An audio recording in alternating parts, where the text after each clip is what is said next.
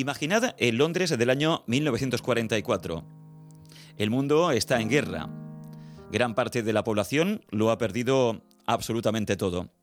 Algunos han logrado construir una especie de comunidad en una estación de metro, la de Bethnal Green, donde se hacinan más de 5.000 personas.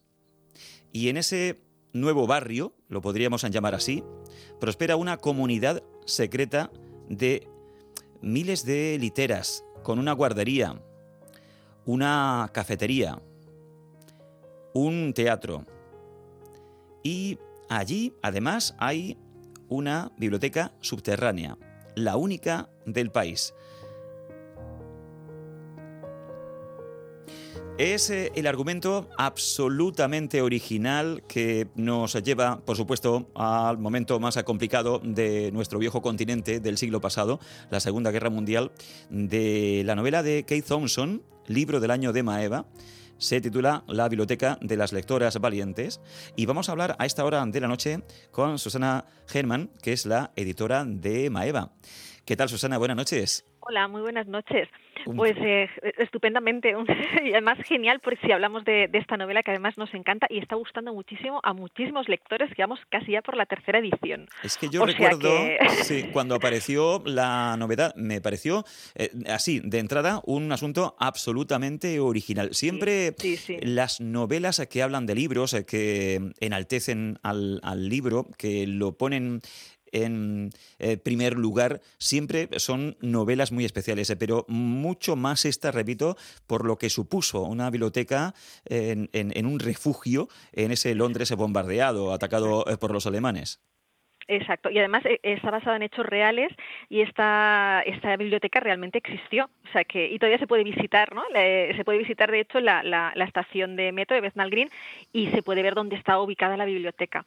Esta biblioteca subterránea muy pequeñita, pero llena de muy pocos títulos porque claro, en una época muy complicada era difícil conseguir libros, pero que lo hecha con toda la ilusión del mundo, pues para que al menos la lectura pudiera eh, ayudar a evadir ¿no? a, las, a las personas, a los usuarios de esta biblioteca y a los que se refugiaban, porque realmente era un refugiante aéreo, y en este refugiante aéreo se creó esta pequeña biblioteca como una manera, pues eso, de lograr que, que los que estaban sufriendo esos bombardeos pudieran pues eso viajar con la imaginación en lugares pues lejos de la guerra no lejos de los, lejos de los bombardeos y de y de la tragedia de la segunda guerra mundial.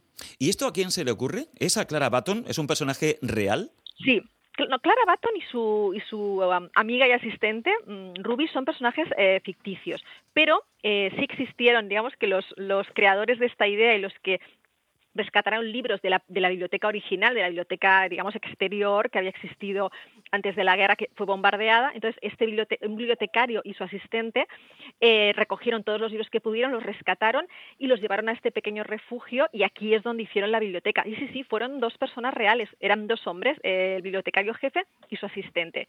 Y en esta historia se ha basado Kate Thompson para crear a sus personajes femeninos en este caso, pero basados en hechos reales, tanto digamos el hecho histórico como estos personajes que deciden recoger todo lo que se ha podido rescatar de la biblioteca en llamas y rescatar esos libros y que la biblioteca pueda seguir funcionando aunque sea bajo tierra.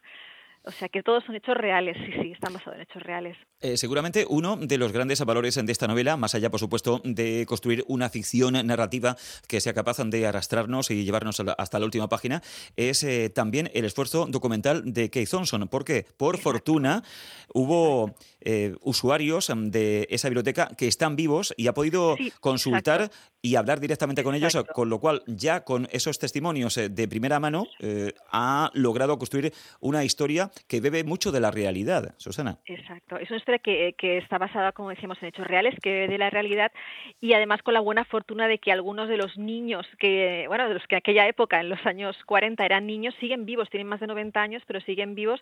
Y además, bueno, de hecho en la novela eh, aparecen y les llaman los ratones del metro porque, claro, estaban en ese refugio, sobre todo por las noches cuando era, eh, cuando era, eran los bombardeos eran, los bombardeos eran más intensos, entonces estos niños se dedicaban ahí a jugar, de hecho eran niños, entonces, a jugar, a ir a la hora del cuento, ¿no? Antes de dormir, ¿no? Porque dormían en literas, en muchísimas literas eh, alineadas en, los túneles.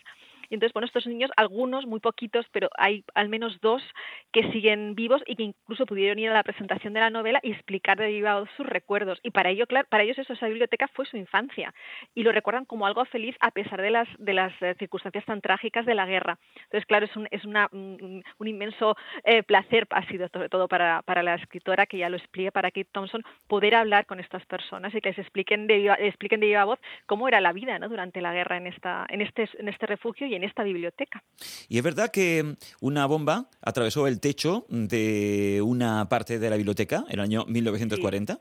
Exacto. Sí, o sea, eh, lo que es cierto es que la, la, una bomba, eh, la biblioteca, lo que era la biblioteca original, eh, que estaba, digamos, eh, a nivel del suelo, o sea, la biblioteca original del barrio Bethnal Green, la bombardearon, eh, se incendió y entonces el, el, el, bibliotecario jefe y su asistente intentaron rescatar un montón de libros y esos libros que consiguieron rescatar los llevaron al refugio y ahí es donde crearon la pequeñita biblioteca, que es la biblioteca subterránea que es la, digamos, la otra, la protagonista o la gran protagonista de la novela. Sí, sí, la biblioteca de Bethnal Green es la que fue bombardeada. ¿Y cuántos libros al final eh, lograron eh, reunirse? Ellos eh, reunieron los que pudieron, o sea, los que, mm, digamos, que llevaban todos los que podían, los que no se habían quemado y todos los que cabían en ese pequeño, en un cuarto muy pequeñito, ¿no? En, el, digamos que la, biblioteca del refugio, la biblioteca subterránea era muy pequeñita y todos los que podían, los que pudieron rescatar, los rescataron, pues a lo mejor tenían unos cientos de ejemplares, pero luego recibieron, recibían libros de, como con donativos de fuera, incluso libros de otros países que enviaban libros a Inglaterra, pues para que pudieran, digamos, sobrellevar el, esos bombardeos y fueron diciendo, pues bueno, ocupando la biblioteca, el espacio pequeño que tenía con, con todos los libros que pudieron reunir de la biblioteca original y de donativos. Eh, sospecho que ha habido eh, muchas conversaciones, eh, muchos correos electrónicos con Kate Thompson. ¿Ella os ha contado algún testimonio especial que le llamara mucho la, atención de todas aquellas personas, hombres y mujeres, que pudieron usar aquella biblioteca subterránea y que aportaron, repito, su voz personal y viva sobre aquellos días tan duros para Londres?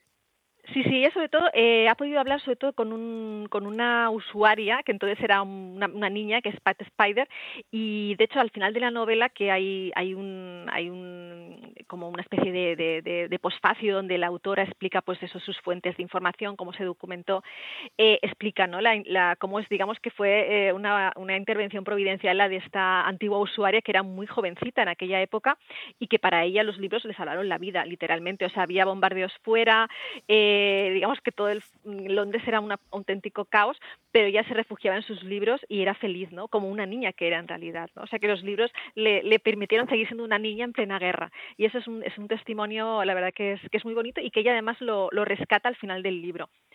Lo curioso es que, fíjate, habiendo tantas necesidades eh, que eran prioritarias eh, para empezar a vivir, alimentarse, pero se multiplicó el número de préstamos bibliotecarios en plena Segunda Guerra Mundial. Exacto, exacto. Sí, es un, es un fenómeno curioso y además ella también, eh, digamos que todas las cifras para los que estén interesados en profundizar más están en, al final de la novela hay, un, hay una parte, digamos, que, que, para todos los que quieran seguir más eh, el hilo de, esta historia pueden encontrar información. Y es así, se, la verdad es que se prestaron más libros que nunca en, en, plena Segunda Guerra Mundial y hay estudios, hay estadísticas y bueno, pues demuestra que realmente los libros al final son un, un refugio frente, frente a todo todo lo que nos puede pasar y, que bueno nos, nos sirven ¿no? para, para huir de, de, las circunstancias. Y además también es curioso, y al final de la novela aparecen los libros que se que, más se prestaban, ¿no? Que son libros, pues eso, que van, además que, o sea, que tratan temas, pues, eh, además uno de los que más se prestaron, además que la novela aparece, es una historia de, pues, de amor, ¿no? Un romance erótico que fue un absoluto bestseller en la época y este era de los libros que más demandaban, ¿no? realmente, libros que, que, ayudaban a alejarse de, la realidad completamente y que no tenían nada que ver con lo que estaban viviendo, ¿no? Entonces es, eh, es muy curioso, ¿no? Eso, la, la posibilidad que además defiende la autora de poder eh, pues, refugiarte en un libro y olvidarte del, del, mundo de fuera y todo lo que sucede fuera.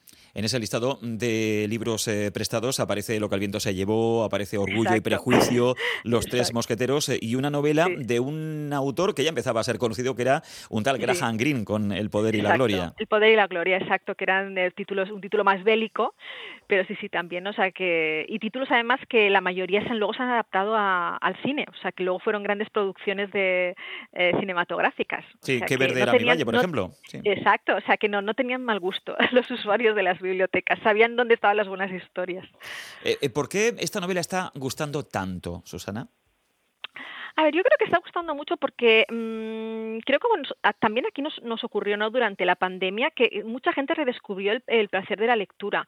Eh, durante el confinamiento, que fue, parece que hace mucho, pero no fue hace tanto. De hecho, el índice de lectura también subió en España. Y eso, bueno, eh, si lo comparamos con, lo, con, la historia que se explica en la novela, pues hay similitudes. Realmente cuando la realidad que hay fuera, eh, digamos, no es muy favorable, los libros, los libros siguen y seguirán siendo siempre un refugio fantástico, más fácil, ¿no? Fácil de conseguir. Y ahí es donde entran también las bibliotecas, que es una, es una defensa que hace la autora y que hacemos también todos los que amamos los libros, que es que cualquier persona pueda, además de acceder a un lugar seguro, como puede ser una biblioteca, como dice la autora, donde nunca jamás van a intentar venderte nada y que vas a poder ir gratis toda tu vida, y es cierto, pues además de poder refugiarte en un libro, también poder refugiarte en un lugar como son las bibliotecas, mm, que es, es, un patrimonio, eh, pues bueno, que creo que no valoramos lo suficiente, ¿no? poder tener bibliotecas públicas de acceso gratuito y universal, que es una gran conquista y que ojalá pues podamos seguir teniéndolas y no se cierre ninguna, al contrario, que se sigan abriendo bibliotecas. Estamos hablando con Susana Germán, que es editora de Maeva, del libro La Biblioteca de las Lectoras Valientes, que además me parece un título fabuloso, eh, que además eh, va acompañado por una cubierta muy bien elegida. Sí, la, cubierta además es preciosa y además en, en, el interior del, del, en las guardas hemos eh, además elegido poner, porque en cada, cada capítulo de la novela abre con una cita de un bibliotecario, me parecen que son unas citas preciosas y hemos querido rescatar estas citas y entonces nada más salir la novela te encuentras con estas citas de los bibliotecarios que son preciosas. Entonces nos parecían que eran tan bonitas y que quién mejor que los bibliotecarios para defender su trabajo y defender los libros y entonces es un pequeño homenaje también nuestro al trabajo de los bibliotecarios y, y de las bibliotecas y ojalá que, bueno que las defendamos por todo el valor que tienen que es una gran una gran conquista. Así que defendamos las bibliotecas siempre por esa gran labor que hacen. Los libros eh, también sirvieron para ganar la guerra bueno, los libros sirvieron, eso decían, ¿no? En, en eh, además hubo una campaña en, en, en, Inglaterra en aquella época, en Reino Unido durante la guerra, que ellos, opinaban además que sí, que además se tenía que reforzar, ¿no? La lectura y que además que cada soldado tenía que llevar un libro en el petate, ¿no? No, no solo, digamos, el kit de supervivencia, sino también un libro, como algo importante, como un refugio, como una defensa. Entonces, sí que es verdad que se, se dice, ¿no? Y se decía además que los libros ayudaban y podían ayudar a ganar una guerra. O sea, que, que algo de verdad hubo, porque de hecho pues, los aliados ganaron la guerra. No sabemos si los libros tuvieron algo que ver, pero fue así al final.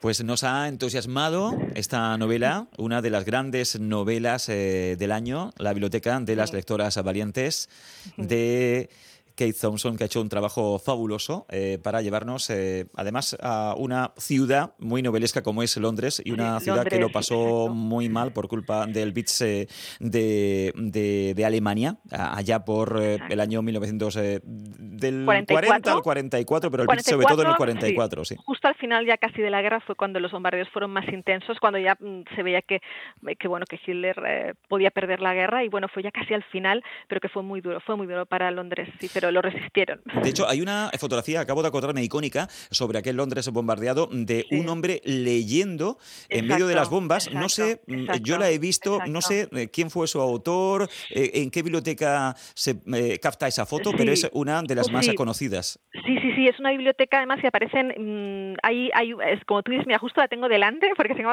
nuestro catálogo delante, y si es verdad, aparece un, un nombre, y luego hay la, la, la foto es mucho más grande y hay dos hombres más leyendo en una biblioteca bombardeada, ¿no? Entonces es como, bueno, eh, al final los libros algo tienen de, mágico, porque, bueno, pues siempre nos atraen, siempre nos atraen y, tienen ese, algo mágico que creo que la novela transmite muy bien.